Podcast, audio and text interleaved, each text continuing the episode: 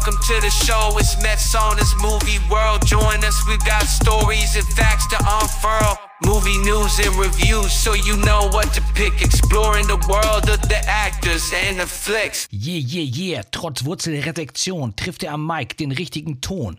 Herzlich willkommen zurück zu Episode Nummer 38 von Metzonis Movie World. Ich freue mich, dass ihr wieder dabei seid, so wie jede Woche. Und ihr habt richtig gehört, diese Folge wird etwas kürzer und vielleicht sich auch zum Teil ein bisschen anders anhören, weil ich hatte tatsächlich gerade eine Wurzelresektion. Also, insofern, euer Host Jonas ist ein bisschen angeschlagen, aber äh, manchmal hat ja auch so eine Wurzelresektion eine gewisse, ich sag mal, wenn man so auf dem Sofa liegt mit, äh, dem, ne, mit dem Eisding an, an der Backe ne, und sich fühlt, als hätte gerade von, von Rocky Balboa so richtig einen auf die Fresse bekommen, dann guckt man sich bestimmte Filme an und findet vielleicht auch bestimmte Dinge raus. Das erzähle ich euch gleich mal, was das, was, was das zutage gebracht hat. Ansonsten wisst ihr, das heißeste aus Hollywood, die neuesten News, die gibt es hier jede Woche und das soll auch so bleiben. Also bewertet den Podcast und empfehlt ihn weiter an alle Leute, denen ihr vielleicht mal hm, na, auf die Fresse hauen wollt, wollte ich jetzt gerade sagen, oder vielleicht die euch mal draufgehauen haben. Sagt, komm hier, Friedensangebot für, ich sag mal, wir wir hören uns mal zusammen eine Folge mit Tonys Movie World an. Das kann dafür sorgen, dass ihr zu besten Freundinnen und Freunden werdet. Wer weiß, who knows? Einiges ist möglich. Und vieles wird auch in dieser Folge wieder möglich sein. Wie gesagt, wir machen ein bisschen kürzer, aber es, ist, es passiert immer wieder was. Es gibt in dem neuesten und letzten Tarantino-Film, gibt es jetzt einen Superstar, der mitspielen soll. Und zwar wäre das sein dritter Auftritt. Könnt ihr selber mal raten, wer das sein kann. Ja, das ist ein Sunny Boy. Und äh, ja, mehr verrate ich noch nicht, sage ich euch gleich was zu. Dann Amazon Prime Video. Ne, hier wird, da wird gesagt, is about to shake up the TV at Marketplace. Also, das, das Werbegeschäft wird von Amazon nochmal umgedreht, denn jetzt geht's los. Darüber reden wir. Was heißt das? Verbraucherzentrale klagt. Da ist wieder einiges am Start. Dann ist es bei Paramount, merken wir, da ist, ja, da ist leider so ein bisschen der Wurm drin. Ne? Wir hatten darüber gesprochen, dass die eventuell gekauft werden sollen. Jetzt ist es so, dass vor allen Dingen auch deutsche Produktionen zum Opfer fallen. Und ein sehr bekannter Podcast sollte in Serie gehen, ne? bei Paramount Plus. Und das ist jetzt gecancelt. Auch das werdet ihr in dieser Folge erfahren, die unter erschwerten äh, Wurzelresektionsnachhallbedingungen produziert wird. Insofern würde ich sagen, starten wir wir direkt mal durch. Welcome to the show, it's Metzonis Movie World. What? Wird der eine oder andere sagen, gibt es in dieser Folge gar keinen Movie- oder Filmtipp, Movie-Tipp, Streaming-Tipp, aber natürlich auch das. Einmal eine Serie und dann noch eine Dokumentation, die ihr euch so überall angucken könnt, weil die ist frei verfügbar. Da geht es um Hip-Hop. Also im Grunde ein bisschen wie in dem Intro, ne? das kann man so sagen. Und meinem Versuch, die Wurzelresektion als Reim hier mit unterzubringen. Also, aber das ist, äh, kommt noch mal ganz am Ende. Jetzt hatte ich ja gesagt, wie, äh, als ich da lag mit meiner Wurzelresektion und das ist natürlich kein, ist, dieser Eingriff ist natürlich kein Spaß, aber ähm, am Ende liegt man auf dem Sofa, hat ein bisschen Zahnschmerzen denkt sich, okay, was macht man am besten? Filme gucken, genau. Und das habe ich auch gemacht und da habe ich mir den Film angeguckt von Michael Bay.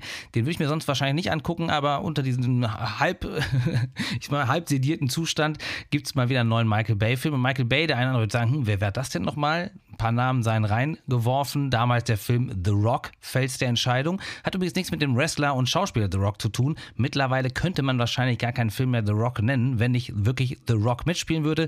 Damals war es aber anders. Das war mit Nicolas Cage und und natürlich auch noch dem einen oder anderen Superstar, zum Beispiel Jean Connery, der auch den James Bond verkörpert hat und viele, viele andere. Also bei Michael Bay, das ist so ein bisschen, wenn Michael Bay eine Stadt wäre, ne, dann wäre Michael Bay Miami ein bisschen drüber, Neon, immer, ne, ich sag mal, oberkörperfrei am Flexen, schön die Muskeln zeigen. So, das ist Michael Bay. Bad Boys hat er natürlich auch gemacht. Und ich finde, der ein oder andere Film ist schon durchaus zu genießen, aber insgesamt eher die Kurve zeigt so ein bisschen nach unten. Ähm, ja, es ist Action. Manchmal kann man aber sagen, gut, das versteht er, die Perspektive. Das sind diese Hubschrauberflügel, die sich dann oben nochmal, die rotieren, dann gegen die Sonne gefilmt. Ne? Das ist Michael Bay.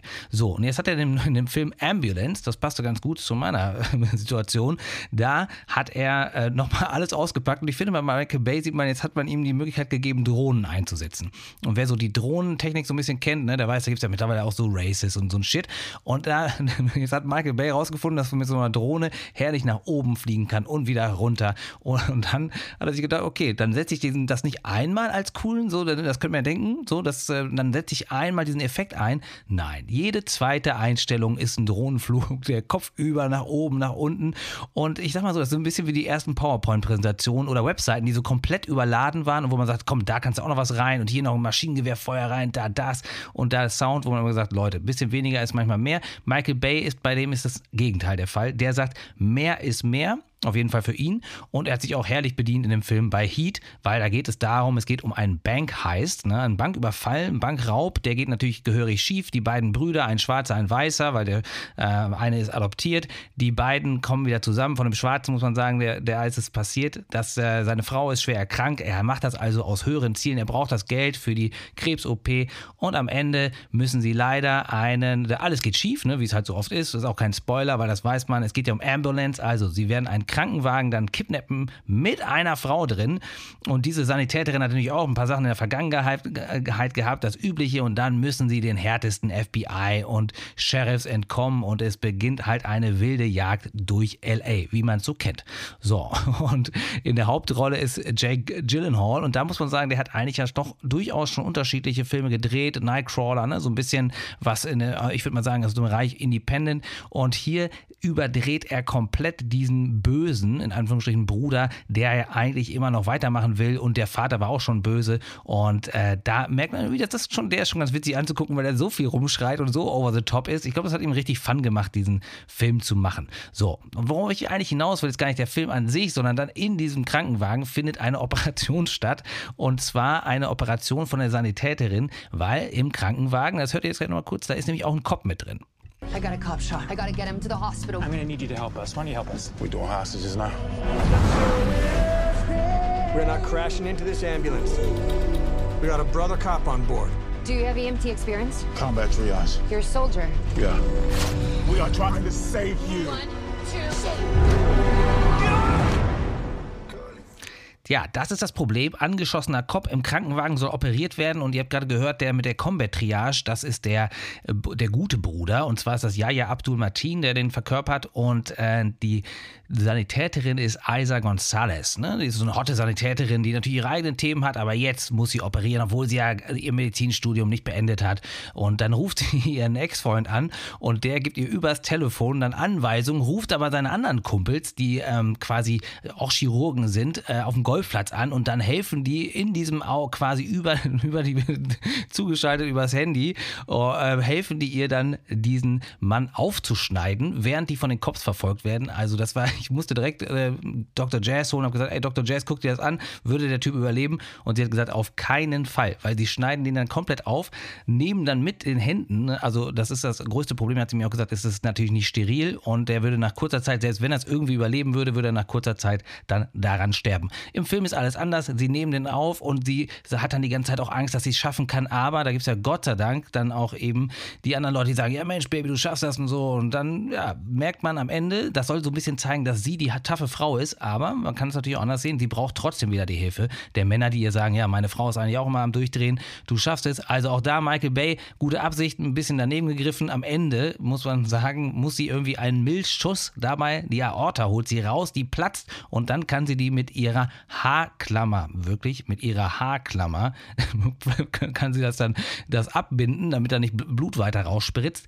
Und das Ganze geht dann wieder rein, zack, legst du eine Decke drauf, der Typ ist zufrieden und wacht am Ende, wacht dann wirklich wieder auf und sagt, oh, jetzt aber, ne, so zwischendurch wacht er übrigens auch mal auf, da wird er dann mit einem harten Schlag dann wieder zurück in die, ins Koma versetzt. Ja, also absolut Michael Bay-Style, sowas von drüber. Und äh, deswegen, und dann habe hab ich gefragt, so, ne, Jazz, was sagst du dazu? Und sie meinte, sie wundert sich, dass ähm, bei so teuren Produktionen in Hollywood nicht mal jemand dabei ist, der dann sagt, hier, so sieht das eigentlich aus, geht das? Ich, ich meine, man muss ja sagen, für, jeden, für jede Waffe, die abgefeuert angeheuert wird, werden irgendwelche Militärexperten angeheuert. Man fragt sich tatsächlich, hat man in LA keine Ärzte und Ärztinnen, die das beurteilen können? Auch over the top, aber aus einer ganz anderen Liga. Also auf einer viel besseren Liga kann man sagen, das ist Quentin Tarantino. Und der hat ja gesagt, er macht zehn Filme. Ihr könnt gerne nachzählen. Neun hat er, ein zehnter soll kommen. Und äh, wenn ihr zählen wollt, denkt daran, dass Kill Bill Volume 1 und 2 als einen Film gezählt wird. Aber es sind tatsächlich neun und es ist so, dass der nächste und finale Film, The Final Film, das ist äh, The Movie Critic. Und da hatten wir hier schon drüber gesprochen bei Mazzonis Movie World. Jetzt ist aber klar, wer da mitspielen soll. Und zwar ein ganz, ganz, ganz, ganz großer. Und das ist der mittlerweile 60-jährige Brad Pitt. Das hat jedenfalls Deadline. Das ist eins der Hollywood-Magazine, die sich bestens auskennen. Noch nicht offiziell, aber sie haben gesagt, sie wissen es, sie glauben das. Und das ist eine äh, wirklich eine News, die man so noch nicht kannte. Also Deadline sagt, es ist Brad Pitt. Wen er spielen wird in dem Film The Movie Critic, das weiß man noch nicht so genau. Vielleicht wird er tatsächlich diesen Movie Critic spielen. Also Tarantino baut an seinem letzten Film und er will rausgehen, wenn es am besten ist, mit seinem zehnten Film, so bevor er dann irgendwie so diesen Declining-Status bekommt und immer wieder was bringt, nichts mehr rausgeht. Er hat gesagt, Leute, wenn es am schönsten ist, muss man gehen. Zehn Filme, das war immer sein Ziel. Das Ziel von Amazon ist es, noch mehr Geld zu verdienen. Dabei haben sich ja ein bisschen schon verschlankt. An einigen Stellen haben wir in der letzten Folge darüber geredet, sind Leute entlassen worden. Aber jetzt ist in den USA am 29. Januar das werbefinanzierte Prime, Amazon Prime Video an den Start gegangen und man rechnet damit, das soll eine Milliarde Dollar im ersten Jahr einbringen, um dann auf 1,75 2025 bis hin zu über 2 Milliarden Dollar in 2026 anzusteigen. So sind die ersten Voraussagen. Das sagt nicht Amazon, das sagen andere Researcher ne, die das quasi beurteilen. Also, was aber auch gesagt wird, Amazon ist dabei, wirklich den kompletten TV-Werbemarkt in den USA und vielleicht auch in Deutschland umzukrempeln, weiter umzukrempeln. Und es gibt in Deutschland und Europa ist die Verbraucherzentralen und die, ne, nach europäischem Recht, die sind schon dran und sagen, das könnt ihr eigentlich nicht machen. Auf einmal ist jeder, der Amazon Prime hat, muss jetzt Werbung akzeptieren. Die sagen aber, nee, wir haben aber auch jetzt auch eine Möglichkeit für drei Euro mehr, drei Dollar mehr in den USA, könnt ihr auch ohne Werbung. Ne? Also da gibt es die Streitigkeiten, gehen da weiter. Was man aber sagen muss, Amazon hat gemerkt, mit Werbung können sie eine Menge Geld wahrscheinlich verdienen und das werden sie jetzt tun. Und ähm, deswegen ist die Aussage mit, dem, ne, mit einem Umschlag, Switch, zack, und auf einmal ist Amazon da. Jetzt muss man fairerweise sagen, dass es natürlich bei den Gesamtstreamern, bei den Giants, ne, bei den Großen, die sind schon alle auf Werbung. Netflix wissen wir, Disney wissen wir. Insofern rückt Amazon da nur nach. Wer es noch nicht macht, ist Apple, wobei Apple natürlich nicht zu den ganz Großen zählt. Das muss man an der Stelle ganz klar sagen. Content das ist ein wichtiger Punkt, um überhaupt auch Werbekunden, aber auch Kunden so zu behalten, zu bekommen. Und da gibt Amazon richtig Geld aus. 2023 waren das 18,9 Milliarden US-Dollar. Leute, 18,9 Milliarden US-Dollar, das ist eine Riesenzahl. Und was ich finde, was gar nicht so richtig erwähnt wird, auch in den Medien bisher, ist, dass sie damit Netflix überholt haben. Die geben nicht ungefähr 17 Milliarden aus. Also Amazon gibt mehr Geld für Content aus als Netflix. Das muss man sich mal auf der Zunge zergehen lassen. Und dabei sind natürlich auch die neuesten Sportrechte. Amazon hat dick in NFL investiert, weil man weiß, ja, mit dem eigenen Programm nur Serienfilme, die Leute brauchen das Erlebnis zusammen, ne, das dieses Live-Erlebnis. Und das machen die Streamer immer stärker. Apple ist auch dabei. Apple investiert auch in die Bereiche und natürlich Sportdokumentationen, um bestimmte Zielgruppen zu erreichen. Also es bleibt weiter spannend und äh, es läuft nicht an allen Stellen so gut wie bei Amazon. Das werden wir jetzt im Business Update besprechen. Business Update. Wir hatten darüber berichtet, dass sich bei Paramount Plus einiges ändert oder bei Paramount normal. Ne? Das Plus ist ja dann der Streamingdienst, aber Paramount ist natürlich ein großer Mediengigant aus den USA. Und da ist es so, das gab ja Gespräche wie in einem Movie, wie in einem Hollywood-Thriller, dass sich die CEOs getroffen haben von Warner und von Paramount. Man dachte schon, da ist jetzt, da geht's jetzt los, da werden die Übernahmegespräche geführt. Offensichtlich ist man aber noch nicht ganz so weit. Es ist jetzt tatsächlich aber der erste richtig nach vorne getreten, hat gesagt, hier, ich gebe einen Preis für Paramount. Und zwar ist das die Allen Media Group, die wenige kennen, weil die haben eher so Nischensender in den USA, also hier überhaupt nicht bekannt. Und die sagen, wir zahlen 30 Milliarden US-Dollar. 30 Milliarden US-Dollar für Paramount und dabei übernehmen wir die Hälfte von den 30 Milliarden, sind nämlich 15 Milliarden sind Schulden, die übernehmen wir auch noch. Also Paramount sehr sehr in Schieflage und diese Schulden sollen mit übernommen werden. Und jetzt äh, ne, fragt man sich natürlich, diese Allen Media Group, Group, was machen die denn? Die haben tatsächlich diese kleineren Sender wie ähm, CBS, oder was heißt kleiner, aber die man hier nicht so kennt, CBS, Nickelodeon, MTV, VH1, Comedy Central, das gehört alles dazu. Und äh, ja, die sagen jetzt, okay, warum nicht? Wir bauen unser Geschäft aus und legen mal einfach, so, wir, wir legen mal unser, unsere Geldklammer mit Scheinchen, legen wir hier auf den Tisch und dann kann man gucken, ob die bei Paramount dann zugreifen. Es ist auf jeden Fall interessant, weil man jetzt so einen Preis kennt, wo das ungefähr liegen wird. Das wird auch für andere Studios interessant sein. Äh, es zeigt sich aber direkt, was bei Paramount los ist und das bedeutet leider auch für den deutschen Markt. Denn bei Paramount ist dann tatsächlich Kahlschlag angesagt bei den lokalen Produktionen. Man stellt jetzt wirklich die Serien, die man sonst so hatte, da werden einige eingefroren, nicht mehr gemacht und äh, man weiß ja, dass diese Strategie häufig in das Lokale bei den Streamern reingeht, um zu sagen, okay, wir haben irgendwie, ne, wir erreichen jeden, aber wir wollen natürlich auch die Nische und die Leute Leute, die quasi lokale aus Deutschland, ne? also mit lokal meine ich dann nicht sublokal, sondern tatsächlich im geografischen Sinn aus den einzelnen Ländern, Serien aus Mexiko, aus Spanien und aus Deutschland. In Deutschland trifft es jetzt bei Paramount Plus tatsächlich die Serie nach einem Podcast, den vielleicht der eine oder andere kennt, Zeitverbrechen. Die Verbrechenspodcasts, ne, True Crime, super ähm, er erfolgreich und da ganz besonders Zeitverbrechen und davon sollte es eine Serienauskopplung geben als TV-Serie oder als Streaming-Serie bei Paramount Plus und die ist jetzt gestoppt worden. Eventuell wird man damit nie herausfinden, ob diese Serienadaption eine gute Idee war. Wo man es aber schon bereits weiß, dass es funktioniert hat, ist bei der Serie Fargo. Und da sind wir beim ersten Tipp für heute. So schnell geht's diesmal. Das ist die Serie Fargo nach dem Film von 1996. Und zwar ist das ein ganz bekannter Film, der in Minneapolis spielt, im Schnee und total abgedreht. Ähm, eine Gangsterkomödie, aber natürlich auch absurd und brutal. Und das Ganze ist von den bekannten Coen Brothers. Und äh, das hat da richtig für gute, für gute Kinounterhaltung gesorgt, aber auch äh, sieben Oscar-Nominierungen und dabei gab es auch einen ähm, Best Actress-Sieg für Frances McDormand, die auch mitgespielt hat. Und das beste Original-Screenplay gab es ebenfalls für die Coens. Und es ist auf jeden Fall einer, der von, äh, von den American Film Institute immer noch als einer der besten 100 Filme überhaupt gilt. Also es ist auf jeden Fall was, worauf man äh, ich sag mal so, wenn man davon eine Serie macht, haben viele gesagt, dass diese weirde und besondere Stimmung in Minneapolis mit dem, mit, ähm, den, mit Polizisten, mit den etwas dumm ab, absurden Verbrechen, die da passieren, aber dann eben mit dieser cohenhaften Energie und Liturgie. Beides zugleich, wenn man das, wie will man das abbilden in der Serie? Es ist gelungen, es gab dann die Serienauskopplung Fargo und da hat direkt die erste Staffel richtig reingehauen. Man könnte nämlich so sagen, da hat Martin Freeman den Guten gespielt und Billy Bob Thornton spielt den verrückten Killer. Das Ganze hat dann doch besser geklappt als erwartet. Die ähm, ist von 2014 die erste Ausstrahlung und die Handlung spielt 2006 in Minnesota natürlich. Wieder im Schnee und das ist ja das Wichtige, das Setting muss passen, damit die Charaktere immer schön sagen, ja, ja, die reden ja immer so komisch, die sagen statt yes dann immer ja. Also es macht auf jeden Fall eine Menge Spaß und das Gute ist bei der Serie, jede, jede Staffel ist komplett voneinander losgelöst, also kann man einzeln gucken. Und es gibt aber dann ganz wenige Punkte, die dann nur für die Kenner, die wissen dann, warum dann irgendwie das doch ein Universum ist.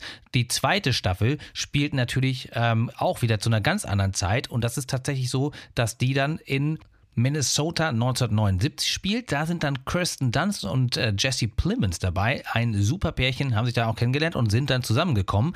Und äh, die dritte Staffel, da ist dann Ewan McGregor dabei. Die ist nicht ganz so stark. Also die ersten beiden super, die dritte mh, mm, und das äh, Ganze ist dann 2010 spielt das. Und äh, die vierte Staffel, die ist tatsächlich dann wieder ganz anders angesiedelt und zwar 1950 in Missouri. Und das passt da gar nicht so richtig rein und das habe ich mir ehrlich gesagt auch nicht angeguckt und alle sagen, es ist die schwächste der ganzen. Und äh, das war 2020. Und jetzt, 2023, sagt man, ist man mit Fargo endlich wieder back to the roots. I see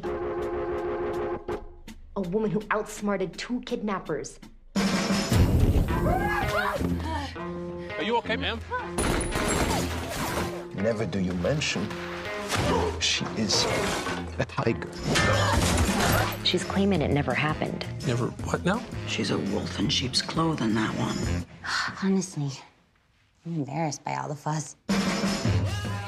Fargo ist wieder Fargo und das ist die letzte Staffel, so sagt man. Wer weiß, vielleicht kommt doch noch eine hinterher, aber die ist wieder richtig stark und da geht es um die Hausfrau Juno Temple ist das, ne? Die spielt nämlich Dorothy Dot Lion. Also ne, Dot ist eigentlich nur eine Hausfrau, dann kommt raus, da ist doch noch einiges dahinter und äh, Juno Temple kennt man vielleicht aus der Serie Ted Lasso. Die wird hier komplett anders besetzt und ist eine taffe, ähm, ja, sie setzt sich auf jeden Fall ihren Killern zur Wehr, weil es gibt natürlich wie immer bei Fargo auch verrückte Killer Killer. Es gibt aber auch einen verrückten Sheriff, das ist John Hamm, Don Draper John Hamm, ne? also Mr. Don Draper spielt hier mit und der spielt den Sheriff Roy Tillman, das ist eher so ein Trumpist, der seine eigene Privatarmee aufbaut und der hat einen total missratenen Sohn und der spielt auch noch mit.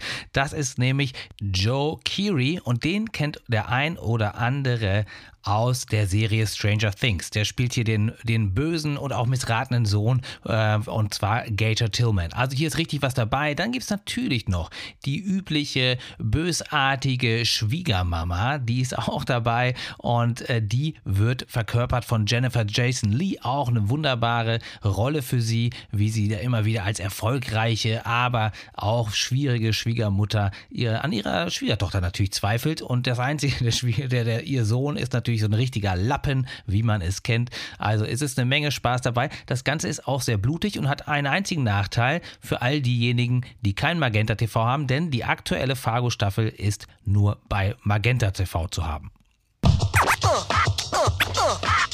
In jedem Fall packe ich euch den Link in die Show Notes, dann könnt ihr selber entscheiden, ob ihr das Ding euch angucken wollt. Genauso wie den Link für die Hip-Hop-Doku, die es im öffentlichen Rechtlichen gibt. Den könnt ihr nämlich überall gucken, ohne irgendwo ein Abo abgeschlossen zu haben, weil ihr zahlt ja GZ-Gebühren. Ne? Und insofern ist das die Doku Hip-Hop Made in Germany. Das zeichnet so ein bisschen die Wege des Hip-Hop in Deutschland nach. Die Zeit von sehr politischem Rap Du willst den Beweis? Hier ist mein Ausweis. Der Aufstieg von so urbanen Sachen, die Hype haben, das geht immer einher mit Kommerzialisierung. Wir waren die Ersten, die direkt zum Major gegangen sind. Unsere Aufgabe wird es sein, unser Land durchgreifend zu modernisieren Hip-Hop einsortiert in das Zeitgeschehen der Bundesrepublik Deutschland. Darum geht es da und natürlich auch was DDR und Zusammenschluss und Rassismus. All das ist drin. Dafür werden einzelne Städte ausgesucht, zum Beispiel Heidelberg mit Advanced Chemistry oder natürlich auch Hamburg mit Hip-Hopern. Frankfurt ist dabei, Berlin und da fahren dann ehemalige Hip-Hopper durch die Gegend in einem Mercedes und mit neueren Leuten, teilweise auch mit Ladies aus dem Hip-Hop-Bereich, die dann äh, wie in Hamburg ähm, oder auch in Berlin aus dem Agro-Label, die dann da sich auslassen darüber, über die alte Zeit, die neue Zeit und wie sich das Ganze entwickelt hat. Es ist auf jeden Fall unterhaltsam. Ich finde, es hat schon manchmal so ein bisschen diesen Anstrich, dass man sieht, ah, ist irgendwie was öffentlich-rechtliches, hätte aus meiner Sicht zum Teil noch ein bisschen, äh, ja, noch ein bisschen interessanter sein können oder ich sag mal ein bisschen äh, abwechslungsreicher gemacht. Aber ich finde trotzdem, äh, ist es sehr interessant für alle, die Hip-Hop mögen und ähm, die eine oder andere Sache hat man auch vielleicht schon wieder vergessen oder gar nicht so richtig mitbekommen. Die wird da nochmal erzählt. Wie die Leute ausgesucht wurden, wird nicht nicht gesagt, warum jetzt ein Daniel in Hamburg im Auto sitzt und äh, nicht irgendwer anders. Äh, das, oder zum Beispiel ein Sammy Deluxe, das wird nicht geklärt. Ich denke mal, es hat damit zu tun, dass A, nicht jeder wollte oder man vielleicht auch nicht jeden bezahlen konnte. Wer weiß, auf jeden Fall ist es trotzdem eine ganz interessante Mischung, die da stattfindet und definitiv ein Blick wert für alle, die gerne Hip-Hop gehört haben oder Hip-Hop hören und auch so ein bisschen an dieser Entwicklung und Einsortierung Interesse haben. Uh. Interesse habt ihr hoffentlich auch wieder an der nächsten Folge von Mazzoni's Movie World. Die wird es nämlich nächsten Sonntag wie jeden Sonntag geben. Und damit das so bleibt, empfehlt den Podcast weiter, gebt Sternebewertungen und seid einfach dabei. Schreibt, wenn ihr wollt, an matzonis.movie.world at gmail.com, wenn ihr in den Podcast wollt oder einfach was loswerden wollt, mal sauer seid oder sonst was. Oder ein Lob geht natürlich auch immer. Ich freue mich auf jeden Fall auf die nächste Woche, denn es passiert immer was. Das ist einfach so. Im Movie World Business passiert immer was. Insofern sage ich ciao, bis nächste Woche. Welcome to the show, it's Mets on this movie world. Join us, we've got stories and facts to unfurl. Movie news and reviews, so you know what to pick. Exploring the world of the actors and the flicks.